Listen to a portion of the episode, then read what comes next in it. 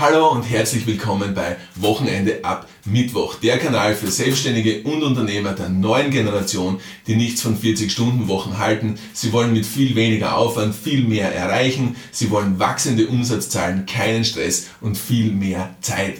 Das alles ist möglich, indem man Arbeitszeit von Umsatzzahlen entkoppelt, indem man Arbeitszeit von Leistung entkoppelt und genau das ist mein Spezialgebiet. Mein Name ist Alexander Springenschmidt. Ich bin Experte für High Flow Zeitmanagement und Performance Psychologie im gesamten deutschsprachigen Raum. Ich bin Autor des Buches Wochenende ab Mittwoch und die Methode, das Konzept High Flow Zeitmanagement stammt aus meiner Feder. Ich habe das Patent darauf und genau das ist die Methode, mit der wir unsere Kunden und Kundinnen dorthin bringen, wo sie hinwollen, nämlich zu einem gelasseneren, entspannteren Leben, ohne dass der Cashflow darunter leidet und in den meisten Fällen schaffen wir sogar, den Cashflow zu steigern. Diese Folge jetzt ist ganz interessant. Es geht darum, wie du es schaffst, ähm, dein Unternehmen, deinen Betrieb wirklich dem jetzigen Arbeitsmarkt anzupassen. Wir wissen, es ist ein Shift, ein kompletter Shift im Arbeitsmarkt. Es ist ein kompletter Shift im Anspruch der Menschen an ihr Leben. Wenn du nicht den Anspruch hättest, dass dein Leben qualitativ wertvoller wäre und entspannter und gelassener wäre, dann wärst du jetzt nicht schon wieder dabei und würdest mir deine Zeit schenken. Das heißt, du selbst weißt, um was es geht. Wenn du jetzt Unternehmer bist und du hast Mitarbeiter, dann dicken die Mitarbeiter gleich wie du. Sie wollen auch mehr vom Leben. Wenn du Selbstständiger bist, dann dicken deine Kunden auch so wie du. Sie wollen mehr vom Leben. Das ist einfach so. Das ist die heutige Zeit. Die Motivation ist nicht mehr Cash allein, so wie es bis vor kurzem noch war. Die Motivation ist Work-Life-Balance. Und ich weiß, als Unternehmer, du kannst das Wort schon nicht mehr hören, wenn es um deine Mitarbeiter geht und Mitarbeiterinnen. Aber es ist gleichzeitig das, wonach du dich sehnst. Oder liege ich falsch? Ich halte nichts von Work-Life-Balance. Ich halte überhaupt nichts von Work-Life-Balance. Ich finde, Work-Life-Balance ist so ein abgedroschener Begriff, den jeder Zweite im Mund hat, ohne dass er checkt, um was es geht. Und abgesehen davon finde ich, dass Work-Life-Balance der direkte Weg zu einem durchschnittlichen Leben ist. Und ich will kein durchschnittliches Leben. Ich will ein voll geiles Leben haben. Ich will ein Mega-Leben haben. Ich habe ein Mega-Leben weil ich nichts von Work-Life-Balance halte, sondern wovon ich was halte, ist Lifestyle-Design.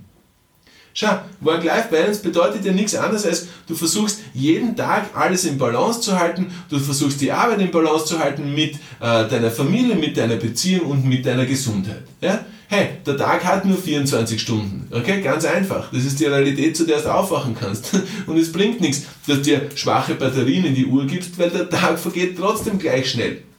So, wenn du das alles in Balance halten willst, dann bist ein durchschnittlicher Vater, eine durchschnittliche Mutter, du bist ein durchschnittlicher Ehemann, Ehefrau, du bist ein durchschnittlicher Mitarbeiter, du bist ein durchschnittlicher Chef, du hast durchschnittliche Umsatzzahlen und Gewinnzahlen sind auch durchschnittlich. Oder? Ich, deswegen halte ich nichts von Durchschnitt. Ich bin kein durchschnittlicher Mensch. Ich will kein durchschnittliches Leben haben die Krux an der Sache ist ja, dass ein durchschnittliches Leben ja schon in den meisten Fällen besser ist als das Leben, was viele haben. Ja, aber trotzdem, ich will mehr als das. So, Lifestyle Design bedeutet für mich, ich will in der Lage sein, dass ich dann, wenn ich in meinem Betrieb, in meiner Arbeit voll gefordert bin, Vollgas geben kann, ohne dass langfristig, mittelfristig gesehen irgendein anderer Bereich meines Lebens darunter leiden würde, nämlich weder meine Kinder noch meine Beziehung noch ich selbst mit meiner Gesundheit. Gleichzeitig will ich, wenn ich merke, ich habe jetzt körperlichen Bedarf, mich voll auf, meine, auf meinen Körper fokussieren können, in mentaler Hinsicht, in emotionaler Hinsicht, in ähm, physischer, gesundheitlicher Hinsicht, ja, ohne dass ein anderer Bereich meines Lebens darunter leidet, nämlich weder meine Kinder noch meine Frau noch meine Arbeit und in weiterer Folge mein entweder Cashflow oder Gehalt. Ich will gleichzeitig in der Lage sein, wenn meine Beziehung meine ganze Aufmerksamkeit braucht, alles in der Beziehung zu geben, wieder ohne dass ich selbst, meine Kinder oder meine Arbeit bzw. Cashflow oder Gehalt darunter leidet. Und genauso verhält sich mit den Kindern. Wenn meine Kinder meine volle Aufmerksamkeit brauchen, dann will ich ihnen alles geben können. Wieder ohne dass ein anderer Bereich leidet. Langfristig, mittelfristig. So, das heißt, wenn du eine Momentaufnahme von meinem Leben siehst, ja, dann kann das entweder sein, dass du dir denkst, der Alex ist ein kompletter Workaholic, oder es kann sein in einer Momentaufnahme, dass du dir denkst, der Alex chillt sich's nur, oder du kannst dir denken, der ist nur Papa, oder du kannst dir denken, der ist nur Sportler, oder du kannst dir denken, der ist nur Liebhaber. Das ist eine Momentaufnahme. Ja? Aber wenn du den zeitlichen, wenn du den zeitlichen Horizont ein bisschen erweiterst, eine längere Zeitspanne laufen lässt, ja, und du siehst das Ganze innerhalb von einer Woche, dann merkst du, es ist schon wieder fast ausgeglichen. Ja? Ist aber sicher noch ein Ungleichgewicht in, in einer Woche, ja, bei mir immer. In zwei Wochen ist auch meistens noch irgendwie ein Ungleichgewicht, aber nicht mehr so stark, aber spätestens in einem Monat ist das Ganze komplett ausbalanciert. So, das ist Lifestyle für mich. So, wir kommen zurück zum Thema. Es war jetzt nur inhaltlich einleitend, dass ich einmal Klarheit darüber schaffen wollte, was für mich der bessere Ausdruck für Work-Life-Balance ist, ähm, um, um, um dir sozusagen klar zu machen, wie ich dicke. Ja? Damit du verstehst, dass ich ein Vollgasgeber bin. Ich gebe 120% in allem, was ich mache. Auch in meiner Pause, wohlgemerkt. Wenn ich Pause mache, dann mache ich genauso eine 120% Pause. Anders könnte es ja nicht funktionieren, oder? Die Rechnung würde ja nicht aufgehen. Oder? So, ähm, zurück zum Thema. Ja? Die, die Menschen, und da spreche ich generell, ich tue normalerweise nicht gern generalisieren, ja, aber nennen wir es einmal so, die meisten Menschen heutzutage sehnen sich nach mehr Work-Life-Balance, okay? Ver verwenden wir ihre Worte, sodass es ähm, anschaulicher ist.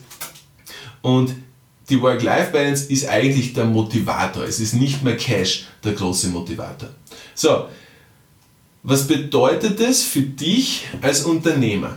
Das bedeutet, dass du für deine Mitarbeiter ein Arbeitsklima sowohl in der sowohl was den Arbeitsplatz an sich betrifft, als auch was die Rahmenbedingungen mit den Verträgen betrifft, schaffen musst und willst, dass die Leute mehr Freiheiten haben, dass die Leute mehr Freizeit haben, dass sie eine zumindest vier Tage Woche haben. Denn das ist die Forderung. Die vier Tage Woche, schau, schau dorthin, die vier Tage Woche wird kommen, hundertprozentig. Da bin mir sicher. Lies die einschlägige Literatur, lies die Reports, was die Veränderungen des, des Arbeitsmarkts betreffen, was die Veränderung der Ansprüche der Mitarbeiter betreffen. Lies die Reports, wodurch werden Mitarbeiter motiviert, im Betrieb zu bleiben. Es ist nicht mehr so wie damals, dass, sie, dass, dass, dass der Mitarbeiter bis zur Pension oder die Mitarbeiterin bis zur Pension im gleichen Betrieb bleibt. Und du weißt das ganz genau, wenn du Unternehmer bist. Was ist eines der größten Probleme eines jeden Unternehmers, einer jeden Unternehmerin, egal in welcher Branche? Hoffentlich bleiben mir meine guten Mitarbeiter. Es ist so. Du weißt, dass es so ist. Hoffentlich bleiben mir meine guten Mitarbeiter, weil wenn meine guten Mitarbeiterinnen gingen, müsste ich einen Ersatz finden, hätte ich Sorgen im Kopf, müsste ich bestimmte Aufgaben meiner besten Mitarbeiter, Mitarbeiterinnen übernehmen, sodass mein Betrieb, mein Unternehmen, meine Umsatzzahlen, meine Gewinne, mein Cashflow nicht darunter leiden. Klar, oder? Die größten Sorgen des Unternehmers und da spreche ich auch, wenn ich jetzt, wenn du jetzt Selbstständiger bist und du hast einen Mitarbeiter, dann nenne ich dich auch Unternehmer, ja? Ganz klar, bist in den Kinderschuhen des Unternehmers. So, die größte Sorge ist, bleiben mir meine besten Mitarbeiter wohl auch erhalten? Das heißt, wir wollen ja alles dafür tun, dass die besten Mitarbeiter bleiben. Oder? Wir wollen alles dafür tun, dass die anderen Mitarbeiter bleiben, die überhaupt erst dafür verantwortlich sind, dass es beste Mitarbeiter geben kann, weil die können sich ja auch auf ihr Team in den meisten Fällen verlassen. Das heißt, pauschal gesagt, alle die, alle, die wirklich dem Betrieb zuträglich sind, wollen wir halten können. Wie schaffen wir es? Indem wir die Rahmenbedingungen für sie so schaffen, dass es für sie optimal passt dass sie glücklich sind im Betrieb, dass sie wissen, das ist ein verständnisvoller Arbeitgeber, Arbeitgeberin, die sowohl schaut, dass mein Arbeitsplatz cool ist, dass meine Arbeitszeiten cool sind, dass meine Freizeiten cool sind, dass meine Homeoffice-Deals cool sind, die der Vier-Tage-Woche offen sind. Das Ziel ist, und das war immer und ist immer mein Ziel, ich habe fünf Unternehmen geführt bis jetzt, erfolgreich geführt. Ja? Einen verpachtet, vier verkauft. So, das Ziel, mein Ziel war immer, immer, und ich habe das Thema Human Resource nie komplett aus der Hand gegeben, sondern ich habe immer geschaut, dass ich äh, engen Kontakt mit meinen Mitarbeitern habe, mit allen, egal mit wem, weil für mich ist jeder Mensch wertvoll. Und mein Ziel war immer, dass sich der Mitarbeiter denkt, wie geil ist es, dass ich für den Alex arbeiten darf.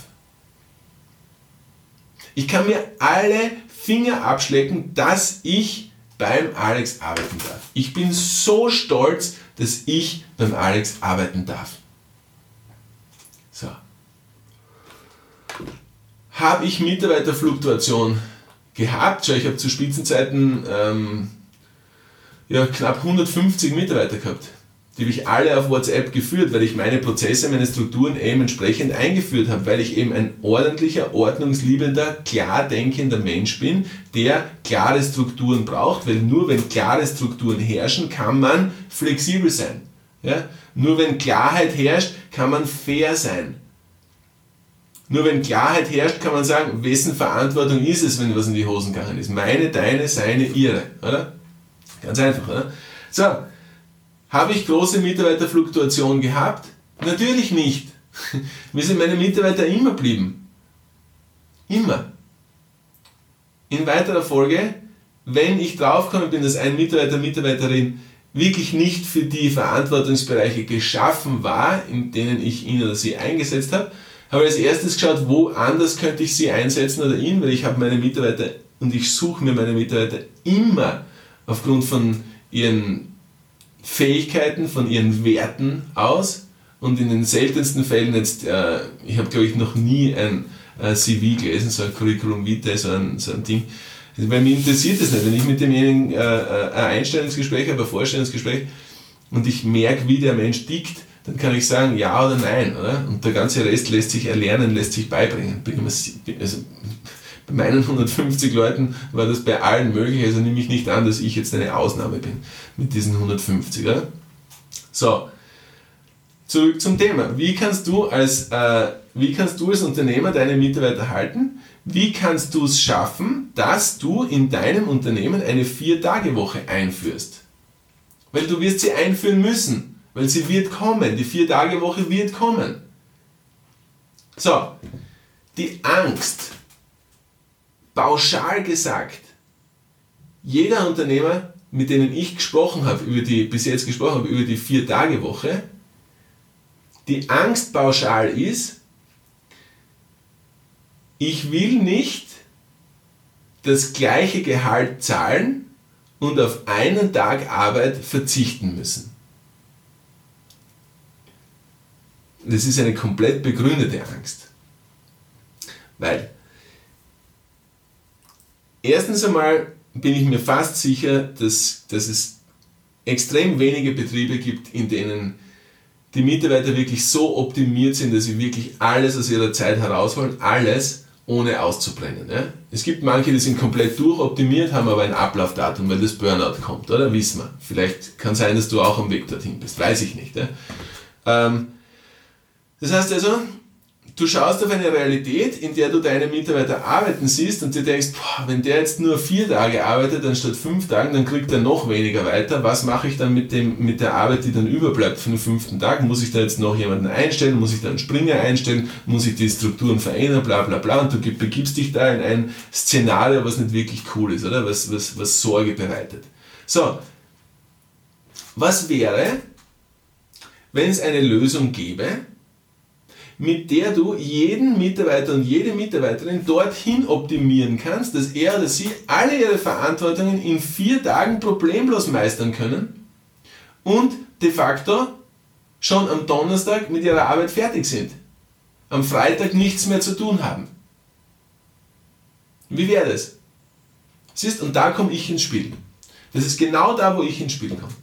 Ich komme dann ins Spiel, wenn ein Unternehmer Sorge hat, wie kann er die vier Stunden, vier Tage Woche bei seinen Mitarbeitern einführen, wenn er Sorge hat, dass er ihnen gleiches Gehalt für weniger Leistung gibt.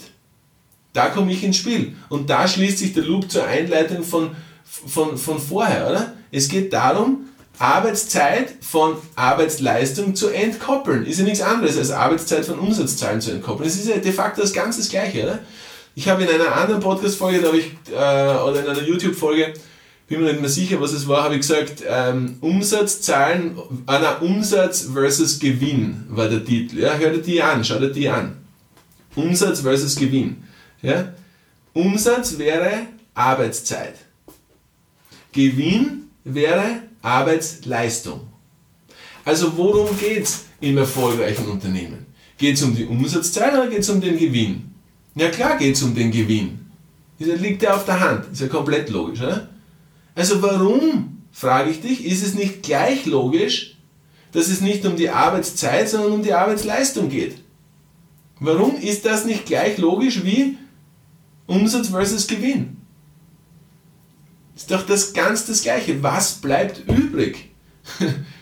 Was bleibt am Ende vom Tag übrig, wenn du die Tagesabrechnung machst? Was bleibt am Ende vom Monat übrig? Was bleibt am Ende vom Jahr übrig? Was steht auf der Bilanz? Was war der Umsatz? Was war der Gewinn? Ja, wen interessiert der Umsatz? Niemanden. Wen interessiert der Gewinn? Alle. Also formuliere ich es jetzt noch einmal aus. Wen interessiert die Arbeitszeit? Niemanden. Wen interessiert die Arbeitsleistung? Alle. Weil das ist das Einzige, worum es geht. So, wenn du jetzt Unternehmer, Unternehmerin bist und bisher die Sorgen gehabt hast, die ich jetzt vorher angesprochen habe, warum soll ich gleich viel zahlen, wenn ich weniger bekomme, dann lade ich dich herzlich ein, herzlich, dass du den Kontakt mit mir suchst, weil genau das ist mein Spezialgebiet. www.wochenendeabmittwoch.com, da hast du alle Links drauf.